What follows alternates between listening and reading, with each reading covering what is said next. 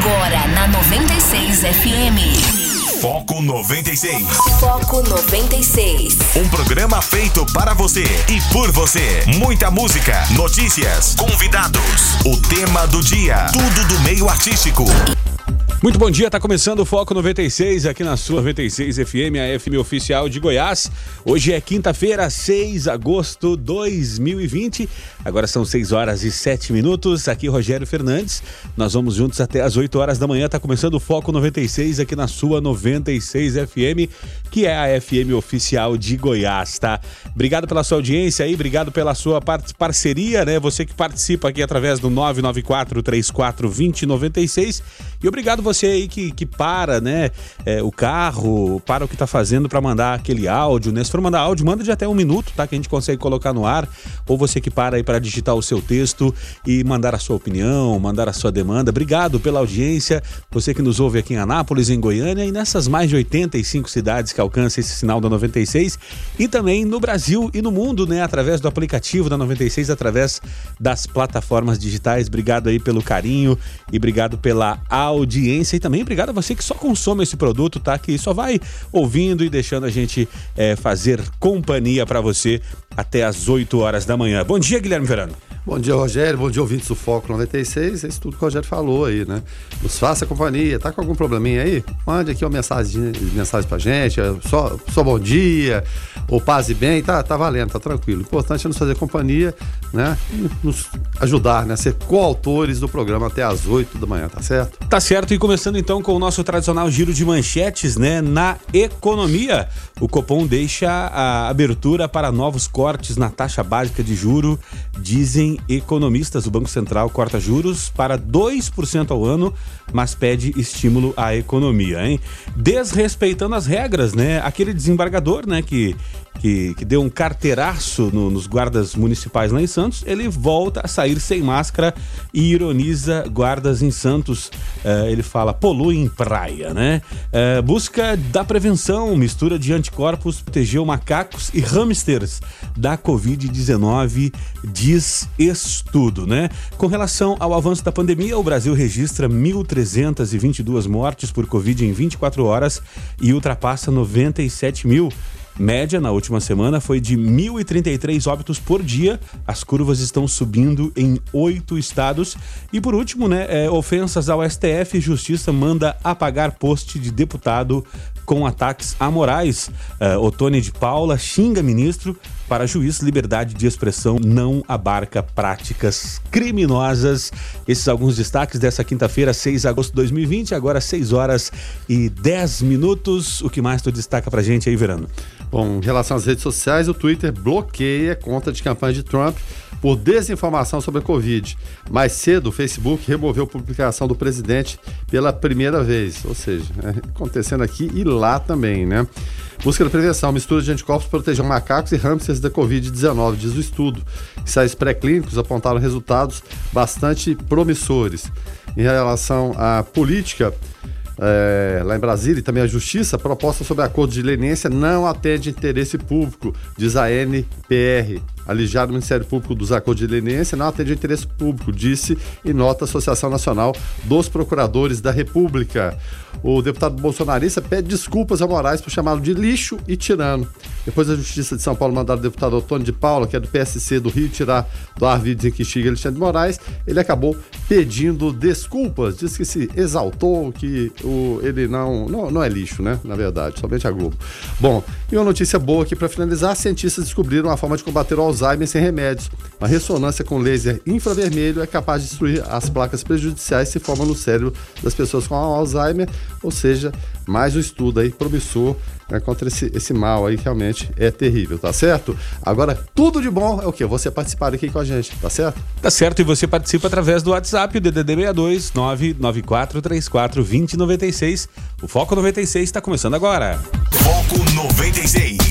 Esportes. Momento do esporte aqui no Foco 96, é, finais né, de turnos ou encaminhamento de, de finais de estaduais pelo Brasil. É, em São Paulo, 0 a 0 Corinthians e Palmeiras no primeiro jogo né, da, da, da final. É, lá em Minas Gerais, o Galo passou por cima do América Mineiro, né, que foi campeão da Série B em cima do Inter, que foi vice. E no Rio Grande do Sul, tudo normal. É, segundo turno é, e o Grêmio é, vence o Inter por 2 a 0 Tudo normal, né, Guilherme Verano? É, tudo normal. O Edmilson acha que não, né? Mas você acha que sim, enfim, a gente tá aqui vamos falar que tá normal, né? Mas vamos começar aqui pelo, pelo Galchão, então. Ontem o Grêmio venceu o Inter de novo, né? O Grenal teve dois expulsos e acabou conquistando o retorno e adquirindo o direito de decidir o Campeonato Gaúcho contra o Caxias. Né? Essa, essa que é a grande questão, né? Mas e aí? Vai acontecer é, esse jogo nesse final de semana, não vai, vai ter que adiar a rodada do, do campeonato, enfim. Fato é que o, o Grêmio conquista né, mais essa vitória e o Cudê, o técnico do Inter, não aguenta mais perder pro Grêmio, rapaz. Ele disse que tá atravessado. Né? Então, de fato, o Grêmio segue adiante aí na, na competição e busca esse título Caxias. Né?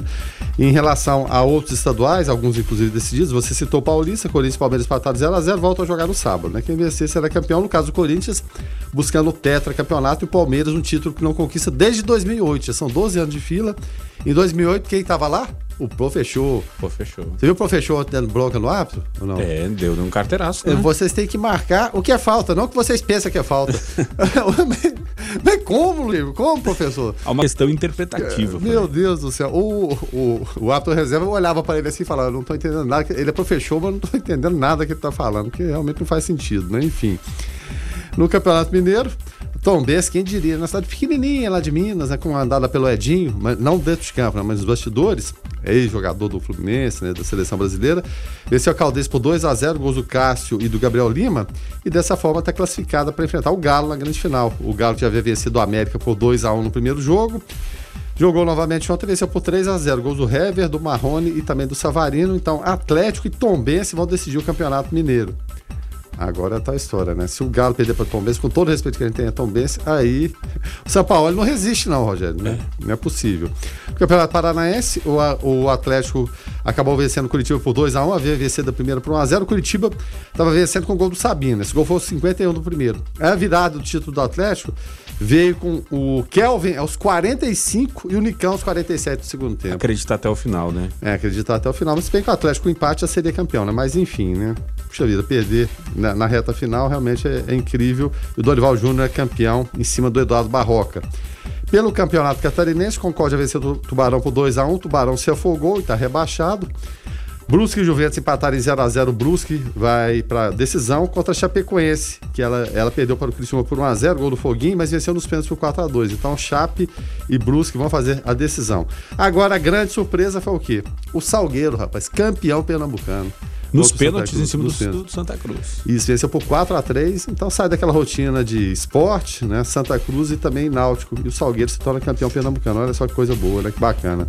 E pelo Baiano, Atlético Bahia empataram em 0 a 0 E tem campeão também Alagoano. Um abraço aqui pro meu amigo Ivan, torcedor do Clube de Regatas Brasil, CRB, que venceu o CSA, o Centro Esportivo Alagoano, pelo placar de 1 a 0 gol marcado pelo Igor. Então o CRB campeão lá nas Alagoas, Rogério. Agora, é, com relação ontem à final do, do, do, turno, né, do segundo turno do, do Campeonato Gaúcho, o, o, Everton arrebentou no jogo, só não fez gol, mas fez todo o resto. Quem que é esse Everton? É Everton Cebolinha, ah, né? Cebolinha. Que virtualmente está fechado com o Benfica de Portugal.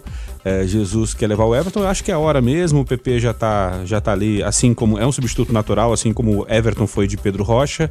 É, o Grêmio na sua fábrica de extremas, atacantes extremas pelas pontas e de volantes, né? Que o que o Grêmio tem feito de volantes é, é, com qualidade. Não, volantes com direção, né? É, justamente. Tem volante aí que não tem direção. Desde de Lucas Leiva, passando por, por, por, por é, Arthur é, Wallace e por, e por aí vai, né? É Fernando também chegou a jogar na seleção brasileira, Fernandinho e agora aí é, o menino lá, o Mateuzinho, olha, uma, uma, turma, uma turma mesmo. E o Grêmio também tem feito bom, bons atacantes, né? É, é vendido e o PP é uma, um desses.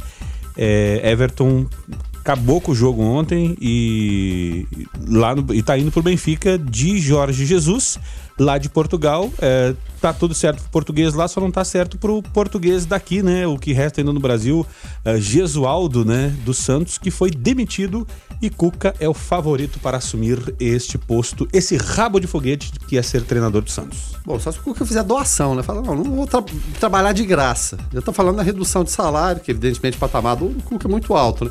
Mas nem com essa redução, o Cuca, não vão te pagar. O Santos não tem dinheiro. Ele não é, tava, tava demitindo o Gesualdo porque não tinha dinheiro. Mas mesmo assim, sem dinheiro, a pressão foi tanta, vamos demitir esse Portuga aqui. O Santos não tem dinheiro, é um clube falido como a maioria dos clubes brasileiros. Aí você pega um clube falido e, e poderia pensar num, num, outro treinador de um patamar menor, mas não, vamos, apostar no Cuca. Se o Cuca é, fazer, é, quiser fazer de conta que vai receber, vamos lá, Cuca assina e depois a gente vê como é que fica. O Cuca tá fora do mercado há algum tempo. Não sei se vai ser uma, uma boa para ele. Se bem que, é claro, deve ter resolvido financeiramente, vai ficar trabalhando de graça também. É complicado. Vamos ver como vai ser esse acerto com o Gesualdo. O Santos não pode sequer registrar jogadores. Não pode simplesmente não pode por dívidas com, com clubes lá fora. É uma situação assim meio, meio parecida com a do, do Cruzeiro, se bem que o Cruzeiro acabou perdendo pontos aí é, no pro início dessa Série B, os seis pontos. Então, o, o, e o inacreditável, o Santos, que a gente estava falando de fábrica de talentos do Grêmio, o Santos também da mesma forma. Tanta gente boa que saiu Sim. dali, tanto dinheiro que foi gerado, e parece que empresários, pai de jogador, no caso do Neymar, que, que, que, foi o último, né, mais relevante, é que leva essa bolada e o Santos fica com, com nada, ele fica simplesmente com a formação. O Santos tem aquela tradição de colocar ex os ex-jogadores. Bem que a maioria deles, né, já, já tá bem velhinho, a maioria acabou morrendo, mas acompanha o dia a dia ali, né, dos jogadores, simplesmente sentado na bancada vendo um treino e fala, opa, esse aqui esse pode... Aí tem futuro. Né, e, e é claro, com, com talento tiveram o Pepe, o Zito, já, já, já falecido, o próprio Serginho Chulapa, né, que você se destacou no São Paulo, depois foi pro Santos, mas então por ali no dia a dia, Clodoaldo, ele sabe bater o olho e indicar se pode ter o futuro, né?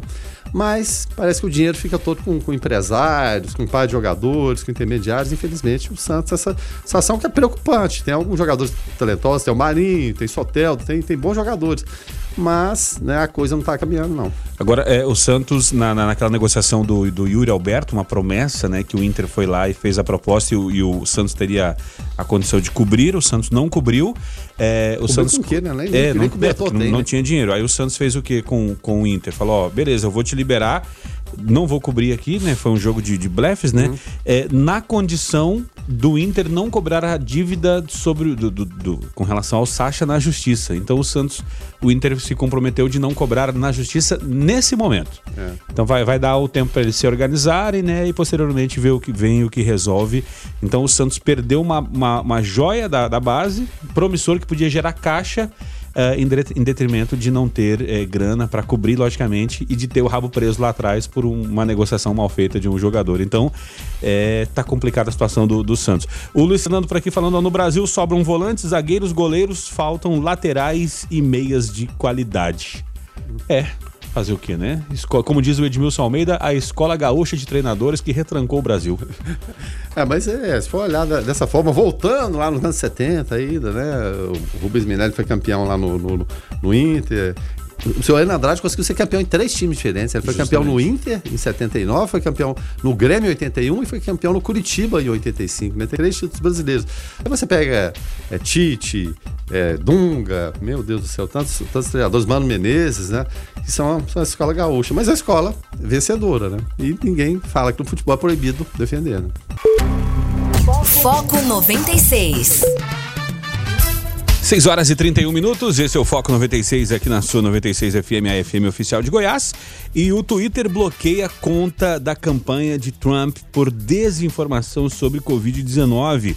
O motivo foi o mesmo pelo qual Facebook havia removido postagem do perfil do presidente a falsa afirmação de Trump que crianças seriam quase imunes à doença, Guilherme Verano. É, rapaz, a fábrica de besteiras presidenciais são faladas é, em vários locais, né? E Facebook, é, Facebook, o Twitter não estão poupando ninguém, não, porque é desinformação, pura e simples. Porque a palavra de um, de um presidente, gostemos dele ou não, votemos dele ou não, ela tem peso. A atitude de um presidente. Quando a gente via o Trump sem máscara, agora passou a usar, o presidente Jair Bolsonaro sem máscara também, O cidadão pensa, puxa vida, um mandatário maior, de repente eu até votei nele, eu não votei, mas tá, ele está ali sem máscara, eu também vou ficar sem máscara. O resultado você está vendo aqui no Brasil, a quantidade de ministros, de assessores contaminados, lá nos Estados Unidos também da mesma forma. Então é necessário, é, sem querer ferir liberdade de expressão, e cada um fala o que quer, mas as consequências vêm na mesma balada ou da mesma forma, você tem que ter um limite para desinformação. E aqui é desinformação pura e simples. Se um presidente da República fala isso, e o Trump tinha falado até em relação a desinfetante, não, se tomar desinfetante é bom. Aí você pensa, né? Isso é absurdo, alguém vai acreditar nisso? Mas se uma pessoa acreditar, pode trazer um malefício. Então, de fato, foi cortado e o Trump cada vez mais cercado. Uma situação dele muito complicada em relação à eleição do final do ano, porque o grande trunfo que ele tinha era a economia. E a economia desandou e o Joe Biden hoje é o grande favorito. Foco 96. 6 horas e 37 minutos. Quem está chegando por aqui é Jonathan Cavalcante com Igreja em Ação. Bom dia, Jonathan. Olá, Rogério Fernandes. Bom dia para você, ao Guilherme, ao Lucas e a todos os ouvintes do Foco 96. Paz e bem. A província do Santíssimo Nome de Jesus do Brasil, que atua na região central do país, nos estados de Goiás, Tocantins e Distrito Federal, por meio do Serviço de Justiça, Paz e Integridade da Criação, JPIC, ligado ao Secretariado de Evangelização e Missão da província, buscou realizar um projeto ousado de sustentabilidade, por meio do uso da energia fotovoltaica, ou seja, provinda do Irmão Sol. Foram realizados estudos de conhecimento e aprofundamento deste meio de produção de energia solar por aproximadamente um ano. Buscou-se entender o funcionamento, benefícios e gastos financeiros. Também por meio de critérios elaborados pelo JPIC e gerência administrativa da província, fomos atrás de parceiros e de nos informar melhor como alcançar os 100% de produção para atender todos os nossos conventos e lugares de evangelização. Hoje, a província conta com as seguintes estruturas: a Fundação Frei João Batista Vogel, que é responsável por três emissoras de rádio, sendo duas na cidade de Anápolis, Rádio São Francisco e Rádio 96, e uma em Catalão, a Rádio Cultura, no qual atua como meio de prestação de serviço à comunidade e obras expressivas na área social, cultural e política. Projeto Educar para a Vida na cidade de Pires do Rio, onde atua com crianças em vulnerabilidade social, as casas de formação, aspirantado, postulantado, noviciado, casa de pós-noviciado, onde também fica a nossa casa de espiritualidade franciscana. Três colégios e os conventos que ficam com apoio à evangelização das paróquias espalhadas nesta vasta região central do Brasil. Atualmente existem cinco usinas e com ações concretas, nossa província quer dar novos passos a um modo de vida sustentável. Certo de que iremos contribuir com um mundo melhor, agradecemos aos frades da província que acreditaram neste novo modo de sermos franciscanos nos dias atuais. Este é um texto de autoria do Frei Benedito Lemes Sobrinho Júnior, OFM, animador da Justiça, Paz e Integridade Social, esse serviço ligado ao Secretariado de Evangelização e Missão da Província do Santíssimo Nome de Jesus do Brasil. Jonathan Cavalcante para o Igreja em Ação. Foco 96. 6 horas e 46 minutos. Esse é o Foco 96 aqui na sua 96 FM, a FM oficial de Goiás. E eleições municipais é, é, é poderá ter é, horário só para idosos e votação mais longa, é, foi o que disse Luiz Roberto Barroso. É uma questão interessante, né, Verano? Porque enquanto é, muitas pessoas criticam a, a, atitudes né, e ações de governos de diminuir os horários para evitar aglomeração. O TSE, vendo por, por, por outra ótica, acredita que para não haver aglomeração tem que esticar, aumentar, deixar mais longo o horário de votação. E o, o, ministro Barroso, a gente tem muitas críticas né, a respeito do ministro do, do, do Supremo, tem uns são preferidos, outros rejeitados, a gente não gosta de ninguém, joga todo mundo no lixo. Mas o, o, o, Barroso, ele sempre é muito ponderado. A gente vê nas decisões dele. E é claro, além de ministro Supremo, é agora também presidente do TCE, nesse grande desafio que é conduzir a eleição nesse momento de pandemia. Então o que, é que ele está fazendo? Certo, ouvir muita gente. Primeira providência, e essa mais natural e lógica, mas tinha que ser tomada, foi o quê? Adiamento das eleições. Passou-se por um momento aquela especulação de vamos prorrogar mandatos, mas não, né? Não vai acontecer isso aí. Vai encerrar esse ano. Encerra um pouquinho mais para frente, mas encerra. Aí a outra questão que fica é o quê? Acúmulo e aglomeração de gente em sessões eleitorais, que a gente sempre vê. É, é, e a gente até entende que o processo eleitoral brasileiro, até pela, pela agilidade, da, da de, é claro, todo o processo eletrônico, as pessoas até respeitam. Ah, a fila normal, aquele momento de bate-papo, só que hoje em dia não dá, né, Rogério? Não dá para acontecer isso. Então houve preocupação com a biometria, todo mundo vai manipular ali, e, e, aí como é que fica? Ontem a gente até levantava essa questão e o ouvinte trouxe também a opinião dele a respeito da urna eletrônica. Ela também é manipulável. Vai fazer o quê? As pessoas vão usar luva para para tocar ali? Seria indicado? Seria dessa forma? Porque você resolveu o problema lá do, da digital, mas e aí? E na hora de manipular a urna? Como é que fica? Então são várias questões pendentes. Existe essa também em relação às filas. Aí há essa preocupação em relação aos eleitores. O TSE encomendou até uma, uma pesquisa, né? E, e, essa pesquisa tem que basear em números. E números você tem que lidar com matemática. Qual horário que eles vão mais? Porque tradicionalmente a gente percebe que os idosos é, mesmo com voto sendo obrigatório, alguns tinham e tudo, mas eles gostam de, de cumprir aquele, aquele ritual. Acordam cedinho, vão para lá, né? Então, é, a ideia seria o quê? Indicar que os eleitores com mais de 60 anos votassem entre 8 e 11 da manhã. E, segundo Barroso, o horário preferencial não será de natureza obrigatória, mas uma sugestão para melhor organizar o fluxo de eleitores ao longo do dia. E o TSE, como eu disse, que é, é, é questão matemática, eles estão contando com a consultoria de estatísticas do INPA, né, que é o Instituto de Matemática Pura e Aplicada aqui do Brasil, que funciona e funciona muito bem e produz grandes matemáticas para o mundo, né, para definir essa proposta para estender o horário de votação, inclusive para é, evitar aglomerações. Só para lembrar, por conta da pandemia, as atas foram adiadas para 15 de novembro, no primeiro turno, e 29 de novembro no é, segundo turno. Mas realmente é um desafio imenso. Agora, é, é, o Luciano até fala, olha, vai ter que agendar horário, né? E, e, ele fala, e só ter uma pessoa o dia todo na urna e o eleitor dita o voto. Nova função da sessão eleitoral, urnário. A ideia é bacana, mas aí o voto deixa de ser secreto. É, deixa de ser secreto. E existe também a questão de mesários, presidentes de sessões, né, que alguns são convocados, uns vão de forma espontânea, né, gostam da, daquele tipo de coisa, mas e horário estendido? As pessoas vão ficar mais tempo ali, um, um horário que já é sacrificado. Tem horários que são, são mornos, é pouca gente, você fica ali parado, realmente é, é difícil. E sem contar também as pessoas que, é claro, elas têm todo o direito de falar, não quero ir que eu tô com medo da contaminação, vou Sim. encontrar todo tipo de gente ali o tempo todo.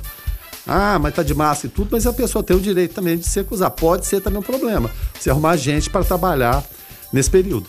É, e até ontem, né, Guilherme Verano, tu, tu comentavas até no, no observatório, né, a respeito é, da, da questão é, de, do voto aqui ainda ser obrigatório, né? Obrigatório até a página 2, né, Verano? Porque uma multa para quem não vota, né, é, que, que beira aí os, os quatro reais, na verdade essa multa ela é de hoje de R$ 3,51 ela não, não, não obriga que muita gente é. vá resolver, porque depois você paga essa multa e tá tudo certo, né? É, a complicação maior ela veio agora no, no auxílio emergencial, que as pessoas viram a importância de Sim. certos documentos. Mas se justificar depois, é, tudo certo, mas só né? que as pessoas vão deixando para depois e tudo, é. a gente vê aglomeração em cartões eleitorais, muita gente tirando o título, agora tirou, inclusive pela internet, a coisa funcionou ok, só que vai ter algum momento você vai ter que ir lá fazer a biometria, né? E é, a curiosidade do, do, eleitorado brasileiro é que está envelhecendo também, e a maior parte deles, mais de 52%, é composto por mulheres. Foco 96. 6 horas e 54 minutos, esse é o Foco 96. O ouvinte pode participar através do 994 34 2096. Quem está chegando por aqui é Carlos Roberto de Souza para falar direto ao assunto. Direto ao assunto. A opinião de Carlos Roberto de Souza no Foco 96. Bom dia, Carlos. Bom dia, Rogério, Guilherme Verano, Lucas Almeida e a todos os ouvintes do Foco 96. Muito se fala hoje na volta presencial às aulas. Confesso que fico assustado com essas conversas, até com a possibilidade. O que se tange mais preocupado as crianças. Criança não tem como. A criança, ela quer pegar no amiguinho, ela quer abraçar com o amiguinho. Eu já ouvi infectologista dizer que a criança ela tem mais resistência ao vírus, mas ela pode passar para alguém. E nós podemos ter aí um aumento, né, de casos. Agora, é muito, eu acho muito é, é, ruim jogarem a responsabilidade em cima do Ministério da Saúde. Ah, o Ministério tem que decidir. Não tem que decidir agora. Não é momento. Estamos vivendo um momento atípico. Estamos vivendo uma anormalidade. O coronavírus no Brasil ainda não está sob controle. Então não tem que se cogitar. É o ideal a distância? Não. Nós não fomos criados para estudar à distância, isso não, é, não, não existia isso aqui. É diferente do EAD, a EAD é completamente diferente. Então o que é que acontece? É o que temos para a hora, as aulas virtuais. É o ideal? Não, mas é o que temos para hora e para não deixar a criança ficar ali inativa. Eu sei que existem as dificuldades de quem não tem a internet, então que se pegue é, papel ou que se vá à, à, escola e busque materiais impressos, mas que fique repassando com a criança, com adolescente, com, não importa. Agora, um caso aqui que eu estava conversando com outro pai ele me citou essa preocupação. Carlos, vá que o seu filho, infelizmente, ao voltar à aula presencial, seja acometido de Covid-19. Ele é resistente, vai resistir e vai sobreviver. Só que você, como é grupo de risco e tem problemas crônicos, pode vir a não resistir. Como é que vai ficar a cabeça do seu filho, Carlos? Em saber que ele te contaminou e você faleceu. Veja bem a responsabilidade que estão jogando nas pastas aí da educação. É o momento para isso? Não. Vamos aguardar, vamos esperar. É preferível ver as crianças perderem um ano letivo do que perderem muitas coisas que sofrer ou vão carregar pro resto da vida. Vamos pensar nisso, vamos humanizar as coisas. Volto a dizer, não tem como você querer viver a normalidade em momento anormal. Pense nisso. É, espero eu que as pessoas que estão à frente dessas pastas de educação, Deus possa iluminar bastante para que tomem as decisões corretas, para que nós possamos não ter aí uma tragédia maior do que já estamos tendo com essa maldita pandemia. Fiquem todos com Deus. Ademã que eu vou em frente de leve. Foco 96.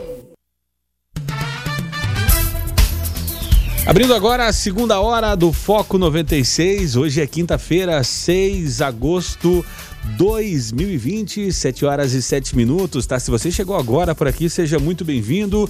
É, aqui Rogério Fernandes, Guilherme Verano e Lucas Almeida. Nós vamos juntos até às 8 horas da manhã.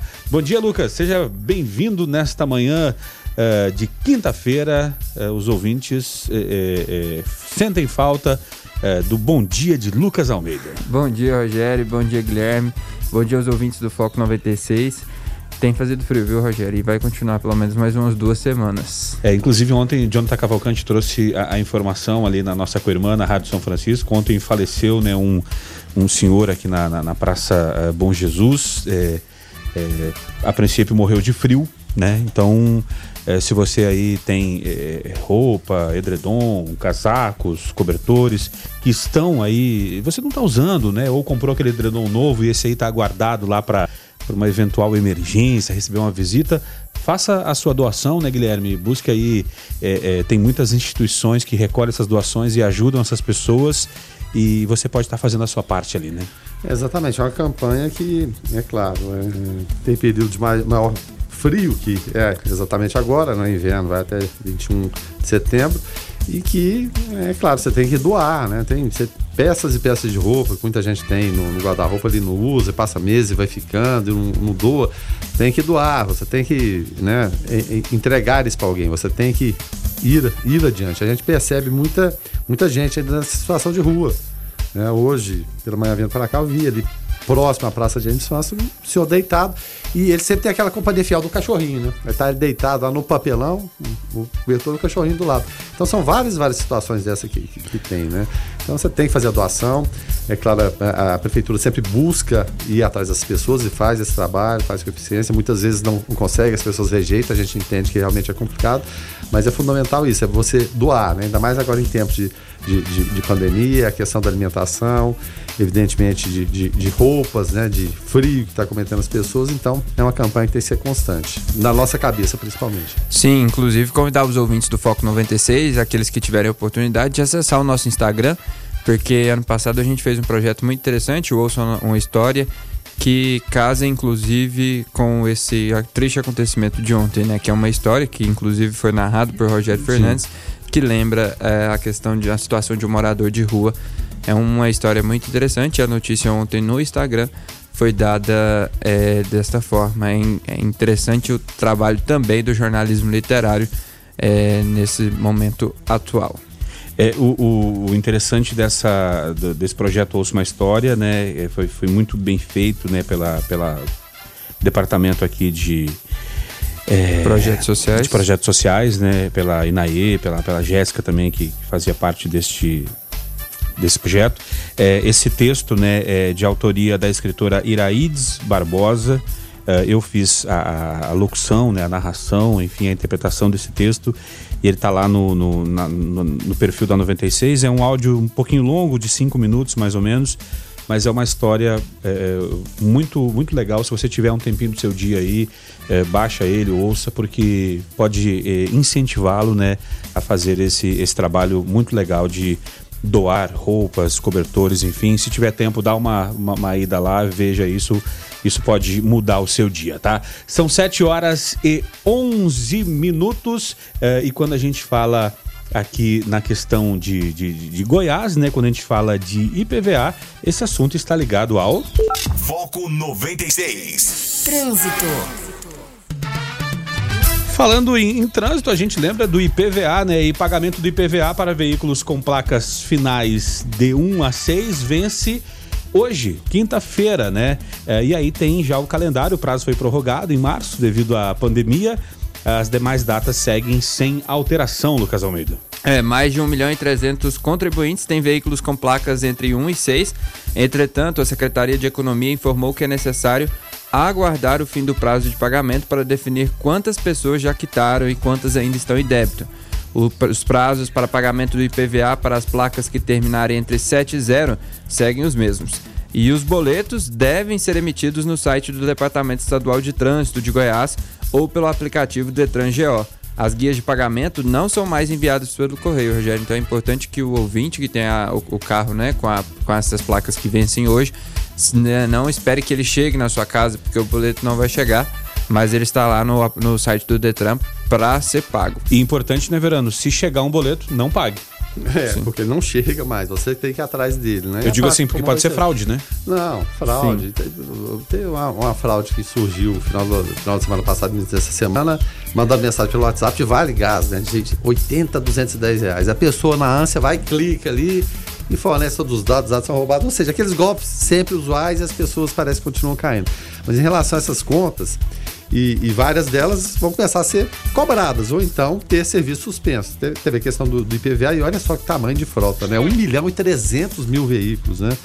É, com essas placas de 1 a- até 6. A gente lembra questão também da, da energia, da água, que as coisas vão se acumulando, mas ah, não foram dívidas perdoadas, são dívidas adiadas e está tendo, inclusive, a possibilidade de renegociação com a empresa. Então, de repente, você ficou sem, sem aquela condição de, de pagar naquele primeiro momento, você negocia agora. Mas aqui não é o caso do IPVA, né? O IPVA tá, a cobrança está chegando e é, os boletos, como o Lucas falou, devem ser emitidos no site do Detran. Não tem aquela, ah, mas eu fiquei esperando em casa. Não vai chegar, não. Foco 96. 7 horas e 15 minutos. Esse é o Foco 96, aqui na sua 96 FM, a FM oficial de Goiás. O ouvinte participa aqui através do 994342096. O Isaac Mota por aqui. Fala aí, Isaac. Bom dia, galerinha da 96 FM. A minha dúvida, geralmente é, por exemplo, meu carro é de marcha, até paguei ontem meu IPVA. Tô com dor no coração, altíssimo. Mas eu tenho uma dúvida para esclarecer para os outros. Meu carro vence mês 3, né? Que agora é dia 6. Eu tenho, ma- eu tenho até o final do mês para pagar ou tenho que efetuar o pagamento já hoje? É, obrigado, Isaac, pela participação. Segundo o calendário aí, Lucas, como fica a situação do Isaac? Então, Rogério, é, como a Secretaria da Economia de- informou, é necessário aguardar o fim do prazo de pagamento para definir quantas pessoas já quitaram e quantas ainda estão em débito. Né, apesar de vencer dia 6 de agosto, o governo espera receber até o dia 30 de agosto essas parcelas. É, e é importante, né, Guilherme, como o Guilherme colocou a questão do, do- do- da água, né, e a questão do, da energia, é, não é porque não, não tem a possibilidade, tem a possibilidade de, de, de protelar, né, de jogar para frente, dar aquela empurrada com a barriga no pagamento, é, que não é que você não vai deixar de pagar. Então, quem tem condição de pagar, além de não deixar uma dívida para frente, embolar isso, também vai estar ajudando o Estado, né, os municípios, enfim, dependendo do tributo, a poder é, é, quitar as suas contas. Afinal de contas, o dinheiro tem que sair de algum lugar, né, Verano? É, exatamente. É, não tem como. Foram dívidas foram adiadas e, e compreende essa informação. É claro é, que a gente tem que elogiar, mas a dívida ela não sumiu, ela continua lá. Então você realmente tem que, tem que ficar atento né, em, em relação a isso. E, e, e só conferindo aqui, é, em relação a essa terceira parcela de final da placa aqui, final da placa 1, 6 de agosto.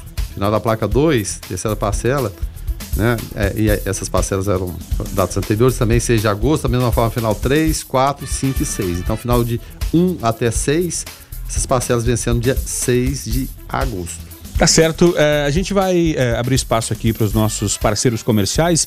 Depois do intervalo, nós vamos é, falar a respeito de DAIA Municipal, tá?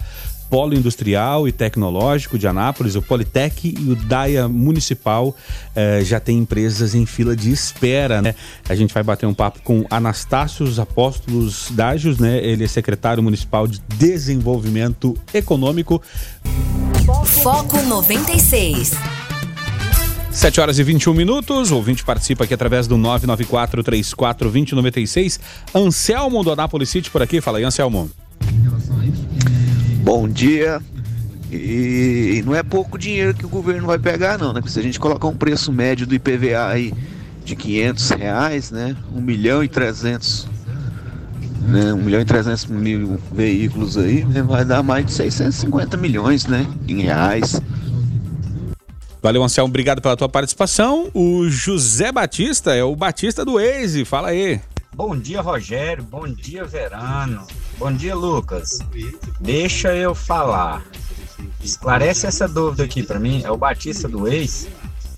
É, o Detran vai estar tá funcionando tipo multa. Quem tem multa, quem tem IPVA vai estar tá podendo estar tá pagando separado ou tem que pagar a, aquele boleto único de uma vez só ou vai ter parcelamento no IPVA como é que vai ser isso? É, é só no site do Detran lá que você vai estar tá podendo negociar é, essa dívida do, do, do, IPVA ou o Detran vai estar tá podendo a gente no Detran estar tá fazendo esse, esse parcelamento, essa negociação?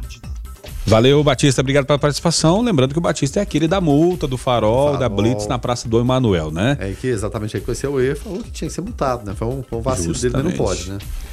É, o, sobre a dúvida do Batista, Rogério, eu me comprometo a buscar a resposta eficaz é, em, a respeito disso, mas eu sei que todo o funcionamento no Detran tem funcionado via agendamento no site do VaptVupt, né? Você entra lá em vaptvupt.gov.gov.br e faz o agendamento por lá. Sei que serviços como CNH, Primeira Via, renovação de CNH, todos esses serviços estão sendo feitos por agendamento. Em relação à questão de negociação de dívidas, aí eu realmente não tenho essa informação aqui no momento, mas entrarei em contato com o pessoal do Ceretran e também do Detran e em oportunidade próxima a gente traz essa resposta aqui para ele. Foco 96. 7 horas e 25 minutos e a Lava Jato prende três em operação contra desvios na saúde envolvendo órgãos federais. O juiz federal Marcelo Bretas expediu seis mandatos de prisão e 11 de busca e apreensão. O esquema uh, entre empresários e agentes públicos consistia em direcionar contratos, segundo a Polícia Federal, Guilherme Verano. É, exatamente. São é, esses ladrões de ocasião, né? Que eles se tornam mais que ladrões, eles se tornam monstros, né? Porque em momento de, de, de pandemia, todo e qualquer desvio é terrível. Mas desvio na saúde, enfim. E tem gente que quer acabar com a Lava Jato, quer contestar a Lava Jato. É claro, tem falhas excessos, mas nunca houve, como diria aquele ex-presidente também que foi foi, segundo ele, vítima da Lava Jato, mas não, né? Foi preso de forma justa, deveria estar preso ainda, Luiz Inácio Lula da Silva. Nunca antes na história desse país, tantos políticos, tanta gente, né? Do, do, mais alto escalão foi presa. Mas não, né? Tá? Aquela força-tarefa da Lava Jato é uma força-tarefa contra a Lava Jato, ela envolve no balaio ali, todo tipo de ideologia política. Enfim, né? Daqui a pouco eles vão querer prender o pessoal da Lava Jato. Mas esses mandados eles foram expedidos pelo nosso conhecido juiz Marcelo Bretas. E, detalhe, influencia nosso estado também. Há 11 mandados de busca e apreensão em Petrópolis, lá na região serrana do Rio, São Paulo, São José do Rio Preto e nós aqui na fita, né? Brasília e também Goiânia. A gente está aguardando maiores informações. O nome da operação é Dardanários. Daqui a pouco eu vou tentar descobrir o que, é isso aqui, mas com certeza tem, tem alguma ligação interessante com algum envolvido. Foco 96. 7 horas e 31 minutos. É, Guilherme Verano deixou aí é, é, a expectativa né, do que seria esta palavra né, que a Polícia Federal utilizou, a ação, né? Para denominar eh, esta operação e Guilherme Verano traz agora a informação. É, exatamente. Está prendendo seis investigados né, desvios de órgãos federais, tem mandados expedidos aqui também para Goiânia, Brasília, São Paulo. É dó da minha ignorância, eu fui procurar o nome aqui da operação, né? Dardanário, né? O que, que seria, né? Aí a gente, é claro, foi olhar aqui, Dardanário é o quê? Exatamente um monopolista, um atravessador, né? Um especulador, deve ter tudo a ver com esse pessoal que estava desviando aqui da, da, da, saúde, fazendo contratos fajutos, mas que sejam presos, tá certo? Esses dadanários. Tá certo, 7 horas e 32 minutos. Esse é o Foco 96. E agora a gente vai falar a respeito do DAIA Municipal, né? Polo Industrial e Tecnológico de Anápolis. Politec, é, o DAE Municipal já tem empresas em fila de espera, né? É, no próximo sábado, dia 8, uh, é, na inauguração do Centro de Empreendedorismo, Inovação e Tecnologia de Anápolis, o CEITEC, no Parque Piranga, a Prefeitura de Anápolis lançará o Polo Industrial e Tecnológico de Anápolis, o Politec, o nome é, o novo nome do DAIA Municipal. E para tratar do assunto, Lucas Almeida, por gentileza, apresente o nosso convidado. Sim, Rogério. É, o nosso convidado de hoje é Raulison Rezende, ele que é diretor de inovação e tecnologia. É, primeiramente, bom dia. Eu gostaria de saber de você é, o que, que, pode se esperar, principalmente do CEITEC, né, o Centro de Empreendedorismo, Inovação e Tecnologia de Anápolis, que vai ser inaugurado no próximo sábado. E junto de, diante disso, se realmente no próximo sábado a gente já vai ter também a, a questão desse, desse lançamento do Polo Industrial e Tecnológico de Anápolis. Bom dia a todos os ouvintes, bom dia Rogério.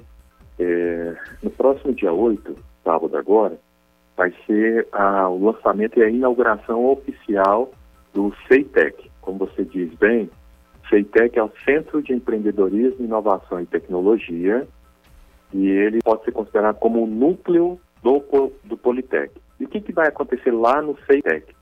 O CEITEC vai ser, é, e eu gostaria de colocar isso como slogan, vai ser a casa do universitário anapolino. Só anapolino não, mas principalmente o anapolino, por quê?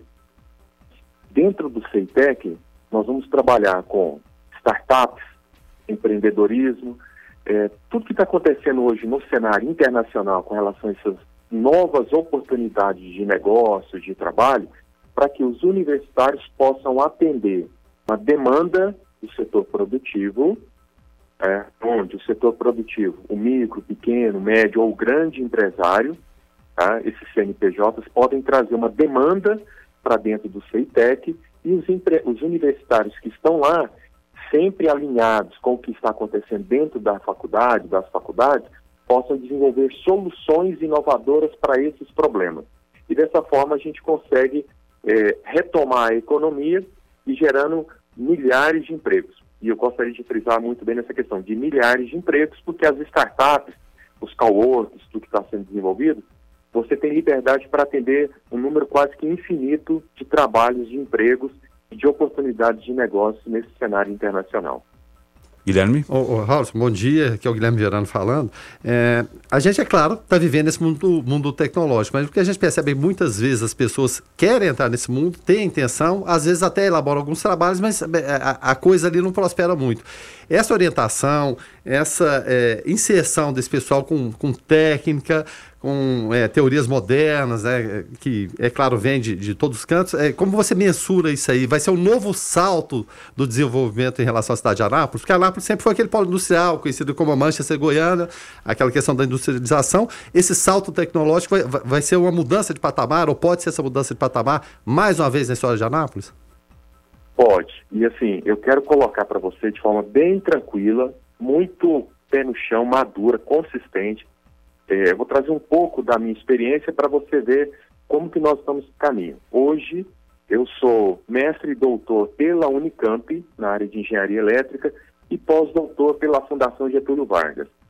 Então, nós, o, o secretário Anastácio, juntamente com o prefeito, procurou trazer a grande realidade dessas grandes instituições de ensino no cenário nacional e internacional para capacitar esses jovens. Agora, é claro que quando a gente capacita esses jovens, quem é que ganha? O município ganha. Então, nós vamos dar um salto tecnológico e conseguimos realmente recolocar Anápolis numa posição de vanguarda. Por quê? Isso é inédito o que está acontecendo, essa entrega. Nós vamos entregar um centro de empreendedorismo e inovação com o que está acontecendo dentro do cenário internacional e nacional já em alguns grandes centros, igual eu falei para você, São Paulo, para Anápolis. Então, Anápolis, os universitários vão, terão condições, através de uma metodologia início, meio e fim, sabe, bem, bem pragmático, como que ele pode, seguindo essa metodologia, resolver problemas, tá? E aí esses problemas, isso se torna um novo CNPJ.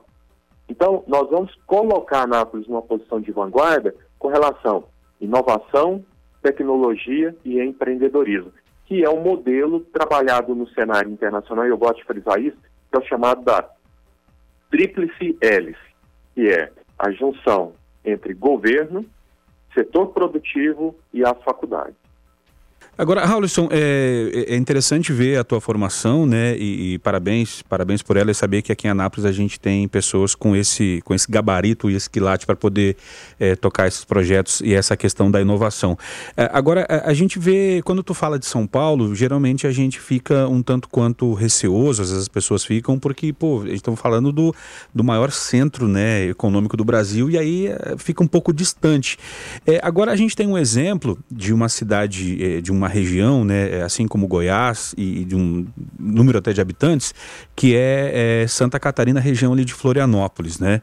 É, Florianópolis se assemelha a quantidade um pouco mais do que do que Anápolis de habitantes, é, e lá está sendo conhecido, o pessoal até apelidou como Ilha do Silício, né? Dado, é, dado ao fato de, de ter uma rede lá de inovação, é, empresas tecnológicas, né? A, a, capital de Florianópolis, a capital de Santa Catarina, Florianópolis, está investindo, a prefeitura está investindo, tem até a Associação Catarinense de Tecnologia lá, e o pessoal já, já se assemelha, né, este movimento lá ao Vale do Silício, que é onde, né, tem, tem tudo tecnológico no mundo sai de lá. Anápolis pode usar como exemplo, esse exemplo é, é legal de, de Florianópolis, Santa Catarina, a gente pode se espelhar nessas, nesse tipo de ação? Oh, essa pergunta é fenomenal. Por quê? É, conheço Santa Catarina, eu tive a oportunidade de conhecer fisicamente, presencialmente, eu tenho amigos que trabalham lá, tá?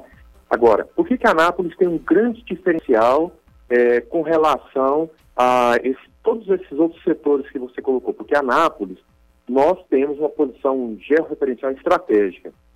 Então, por isso que eu gosto sempre de trabalhar e o, o que nós estamos fazendo em Anápolis é sempre em cima dessa grande âncora, que é o cluster, anota bem, o cluster da indústria da aviação civil e militar.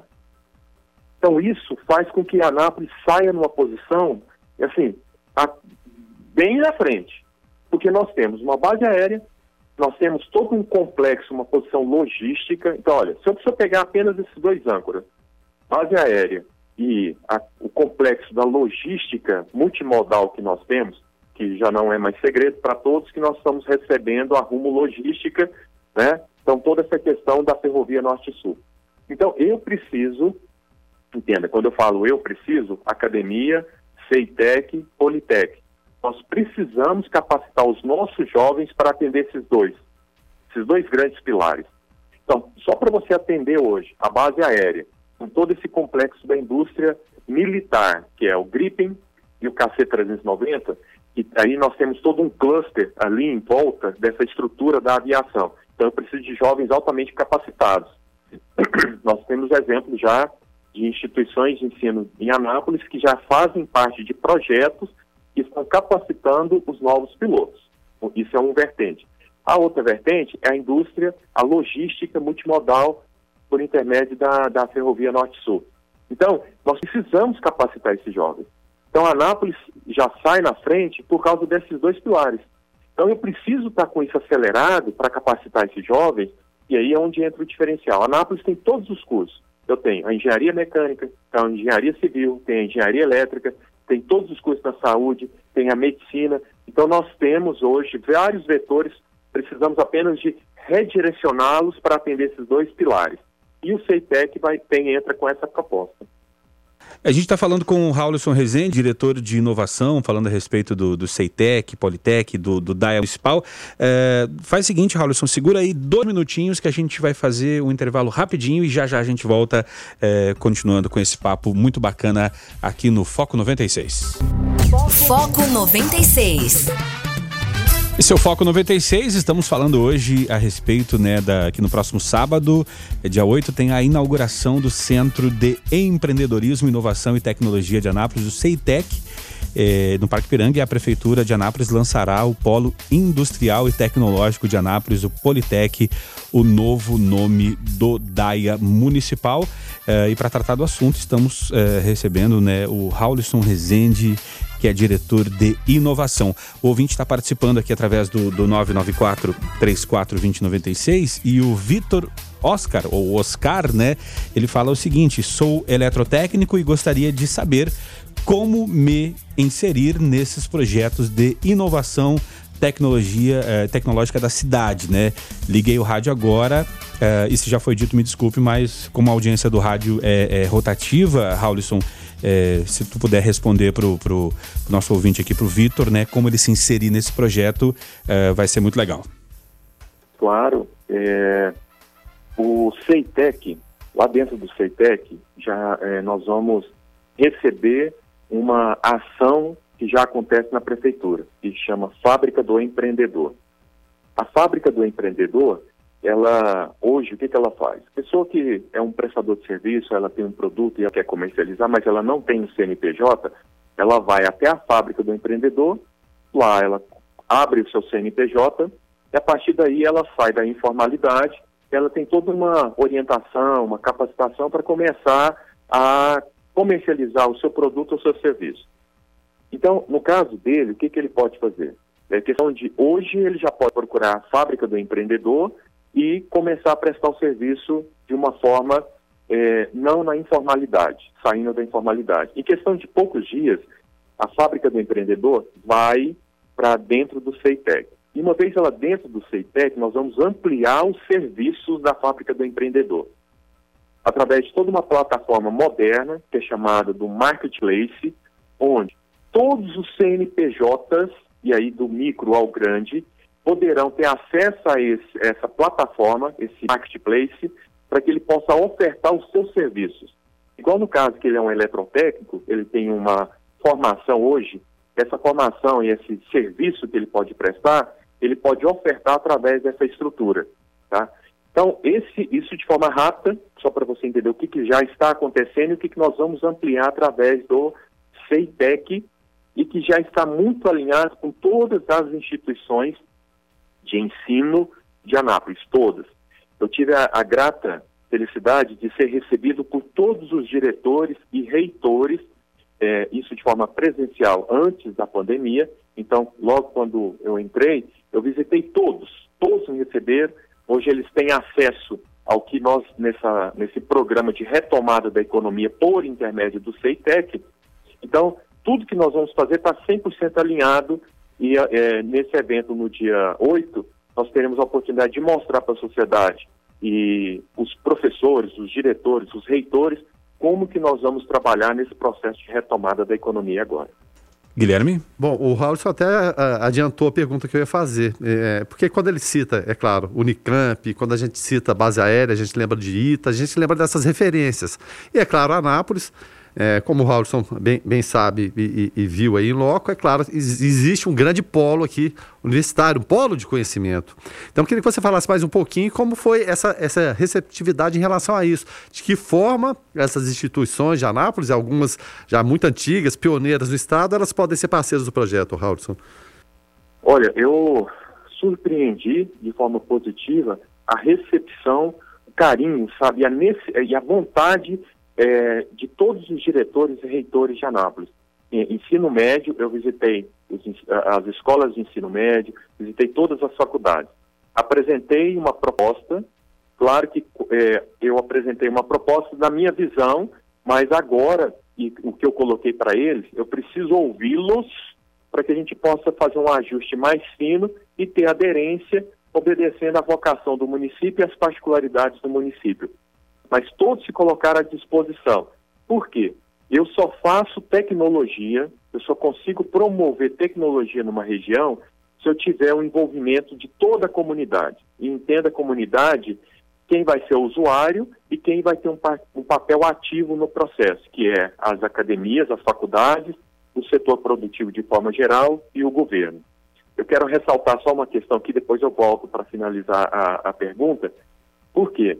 Se eu não tiver envolvimento do governo, e aí quando eu falo governo é governo municipal, estadual e federal, a gente não avança porque nós precisamos de incentivos, uma parte de legislação. Hoje, para que o CEITEC aconteça, nós já temos, e foi um trabalho que foi feito no passado, o ano passado, em, em 2019, nós, Anápolis hoje tem uma frente parlamentar municipal é, chamada Frente Parlamentar de Apoio aos Parques Tecnológicos. Então, o CEITEC e o Politec está ancorado na Câmara Legislativa. Então, a Câmara apoia, através dos seus parlamentares, as ações que nós vamos trilhar no futuro próximo, que é fomentar esse ecossistema de inovação. Então, o municipal está alinhado. Quando vai para o estadual, da mesma forma. Então, a Assembleia Legislativa está alinhada, onde tem uma frente parlamentar de apoio aos parques tecnológicos, também está alinhado. Quando eu subo para a esfera federal, aí foi o, o ápice para que o, o CEITEC acontecesse. Nós temos uma frente parlamentar de apoio mista aos parques tecnológicos para dar apoio total, não só a Anápolis, mas pensando no cenário nacional, a dar apoio, e agora que é o que nós vamos operacionar primeiro, que é o CEITEC, é Câmara, através é, da Câmara é, Federal, dos deputados federais, aonde nós temos, com felicidade, o presidente da frente é o goiano, nosso, né? E também o vice-presidente também faz parte, né? Que é o. Então, olha o que, que nós temos nessa estrutura. É, Frente Parlamentar de Apoio aos Parques Tecnológicos Mista. Câmara, deputado Vitor Hugo é o presidente, vai apoiar 100% que nós estamos fazendo em Anápolis, e o vice-presidente é o senador Vanderlan. Percebe que nós estamos extremamente alinhados para recolocar Anápolis na posição de vanguarda? Agora, e quando vai para a academia, ali aonde mesmo o bicho pega, onde faz o negócio acontecer? Nós conversamos com todos os diretores, todos os reitores. Então eles estão 100% alinhados. Então, o que nós vamos fazer agora, dia 8, é pôr essa máquina nos trilhos e fazer isso acontecer. E que foi um pedido né, do, do, do prefeito.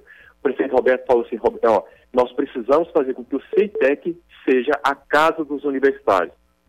O secretário Anastácio tomou isso, incorporou esse negócio e fez a gente acontecer e estamos trabalhando duro para que isso realmente aconteça. Com qual objetivo? Retomar a economia e reposicionar Anápolis numa posição de vanguarda, porque ele tem tudo para isso.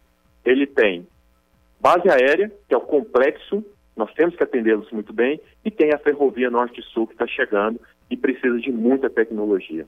O ouvinte participa aqui através do 994-34-2096. É, professor Rodrigo Belmonte, nosso parceiro aqui do Foco, do Observatório, é, trazendo a sua participação. Fala aí, professor. Bom dia, Rogério. Bom dia, Guilherme. Bom dia, Lucas. Bom dia, Raulson. Alegria poder estar ouvindo vocês agora, ainda mais com informações bacanas como essa, desse novo polo industrial e do centro tecnológico que o poder público está projetando aí. Tem dois questionamentos para vocês que eu queria saber se estão inseridos nesse, nesse projeto de tecnologia e de empreendedorismo da cidade de Anápolis. É, eu tenho ouvido vocês falando de tecnologia, startups, empregos, é, investimentos, fila de espera de empresas para esse novo polo industrial mas eu não ouvi até agora e espero que tenha alguma informação nesse sentido nesse projeto a respeito da adaptação da cidade para suportar esses empreendimentos e esse crescimento, porque à medida que a gente tem mais indústrias, empresas e mais estudo na área de produção, a cidade cresce. E Anápolis é, é uma cidade de médio porte, caminhando para uma cidade de grande porte, uma cidade rica, mas ainda tem mazelas urbanísticas de cidades muito pequenas. E nenhum investidor quer colocar o seu dinheiro numa cidade que tem mazelas estruturais básicas, né? A gente tem problemas sérios em Anápolis, por exemplo, de internet. Mobilidade urbana, transporte coletivo não é eficiente na cidade de Anápolis. Então a gente precisa pensar nisso também como um, um, no contexto de investimentos. E a segunda coisa que eu gostaria de saber é, é cursos que vocês mencionaram para qualificação de pessoal, treinamento, enfim, capacitação dos cidadãos é, de Anápolis. Onde é que a gente encontra isso? Quais são as instituições para a gente já poder procurar e ter mais informações a respeito? Um abraço para todo mundo e Rodrigo Belmonte que está falando. Obrigado, professor Rodrigo. É, agora, Raulson, é, dentro de, de, dessa questão aqui que o professor Rodrigo levanta, é, é, é comum, né, quando chega uma grande empresa em uma cidade, é, é, aquela, aquela manchete, né, vai gerar X empregos diretos e X empregos e Y empregos indiretos. nesse caso desse, desse polo né, tecnológico que a Anápolis vai, vai receber, né, o CEITEC, o Politec, é, o que disse o professor Rodrigo, essas, essas questões secundárias secundárias, né? A questão de infraestrutura que, que às vezes pode acontecer, vai precisar para poder absorver é, esse trabalho, é, pode também ser, ser um legado desse projeto? Olha, é assim, é... desculpa falar que eu estou emocionado, porque assim, eu gostei demais da pergunta do professor Rodrigo é... e mostra que nós estamos alinhados. Antes de atuar como gestor público, agora, eu tenho mais de 20 anos de sala de aula, tá? E eu sei dessa dor que ele colocou. E aqui eu vou puxar um pouquinho, porque a minha formação toda foi na área de telecom, telecomunicações. Para desenvolver um projeto nessa magnitude de Anápolis, ele colocou perfeito. O que, que a primeira coisa que eu fiz, né, foi procurar parceiros para montar uma infra de telecom. Isso, isso nós já tivemos várias apresentações e eu acredito que na próxima semana, é, no máximo, é, eu vou fazer uma apresentação para todos os professores e diretores, tá? mostrando a infovia que nós planejamos para dar suporte a essa estrutura que vai vir, que é o cluster é, para atender a parte da aviação e a parte da ferrovia. Porque se eu não tiver uma infra de telecom, e o que, que é essa infra de telecom? Eu preciso lançar fibra ótica né? Nós já temos uma parte de fibra ótica na cidade, então nós vamos fazer um estudo mais detalhado para ver o que, que nós temos e o que, que nós já conseguimos aproveitar, para não ter partir do zero.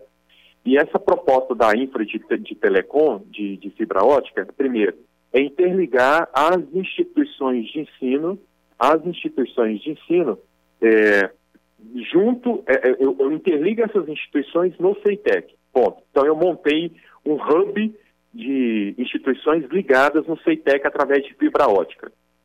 Aí eu tenho uma capilaridade maior. Por quê? Eu preciso levar é, telecom, eu preciso levar rede, preciso levar acesso aos meus universitários.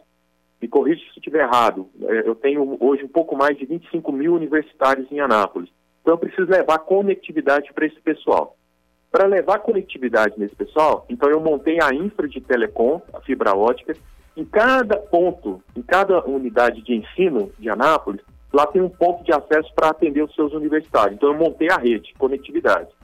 Uma vez que foi montada essa conectividade, eu posso ampliar essa estrutura levando serviços para a sociedade, que é através de monitoramento na área da saúde, monitoramento através de segurança, através de câmeras, que é o que nós já temos acesso hoje. Então, respondendo essa parte de telecom, já pensada existe uma proposta técnica, nós estamos trabalhando nesse detalhe, nesse afinamento dessas questões técnicas. Voltando à resposta dele sobre a parte de capacitação. O que, que também já foi trabalhado e já está no nível já é, de parcerias, desenhando os termos de parceria. É, parcerias com várias instituições, tanto no cenário nacional como internacional, para que possa capacitar os nossos alunos, os nossos universitários e também os nossos professores para que eles possam atender bem esse, essa, essa nova é, avalanche de oportunidades de negócio que estão chegando. Não é utópico, volta a falar, é, a parte de complexo militar que nós temos e a parte da logística através da estrutura da malha ferroviária que está chegando em Anápolis. Então, telecom já foi pensado, já está sendo tem um nível de trabalho nele e também a parte de capacitação. E qual vai ser essa capacitação? Pós-graduação lato senso de 360 horas e estrito senso, mestrado e doutorado, um pouco mais voltado na linha profissional, para que a gente possa atender rápido essas demandas do mercado. Raulson, é, o nosso horário infelizmente se esgotou. É, a gente sabe que vai ser o lançamento, vai ser a inauguração, vai ser no sábado, dia 8. Mas só para rapidamente, né, com, aí com 30 segundos, pode dar um spoiler de falar de alguma empresa que já está aguardando para é, essa instalação ou vai ficar tudo para sábado? É, vai ser tudo para sábado. Tem algumas que realmente a gente ainda não pode é, mencionar, porque tem um acordo de confidencialidade. Né? Então, acordos foram assinados de confidencialidade, porque tem toda uma questão estratégica é, sendo trabalhada. Mas o que eu posso garantir para vocês tem já um número significativo de empresas é, em negociação e já com termos, um acordo de confidencialidade sendo tratado, tá? junto prefeitura, através do, do, do, do prefeito Roberto Naves, junto ao secretário Anastácios, junto às associações de Anápolis, isso já tem um nível muito maduro, consistente que nós estamos trabalhando, tá? E Anápolis, é, nessa inauguração agora dia 8, vai ser passado mais detalhes para a sociedade. E é importante é, ressaltar que eu gostaria de aproveitar a oportunidade, todas as pessoas que receberam o, o, os convites para participação, confirme hoje porque nós temos um número limitado de pessoas para poder participar em função de todas as restrições com relação ao distanciamento social e vai ser um número limitado de 100 pessoas que vão participar da inauguração do CEITEC. Tá certo, Raulson Rezende, diretor de inovação, eh, trazendo para nós eh, informações a respeito da inauguração do, do, Centro de Empreendedorismo, Inovação e Tecnologia de Anápolis, o CEITEC e o Politec eh, no sábado agora. Raulson, obrigado pela gentileza de nos atender e até sábado. Um abraço a todos os ouvintes e que Deus seja por nós.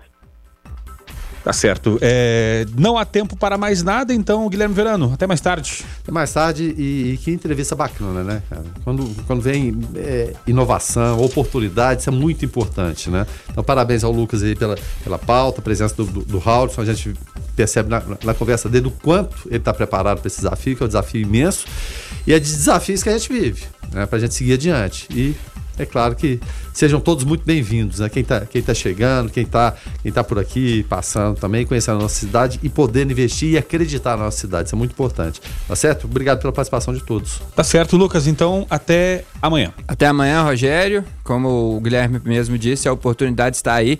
Cabe a nós agora, Anápolis, abraçar esse projeto, né? Fazer parte disso, estar empenhado, porque com certeza a gente tem muito a evoluir com essas notícias que a gente trouxe aqui hoje. Muito obrigado a todos os ouvintes que participaram. Alguns, infelizmente, não tivemos tempo de rodar as participações, como o Lourenço e o Alan, mas que fica para uma próxima oportunidade eles é, poderem participar conosco também.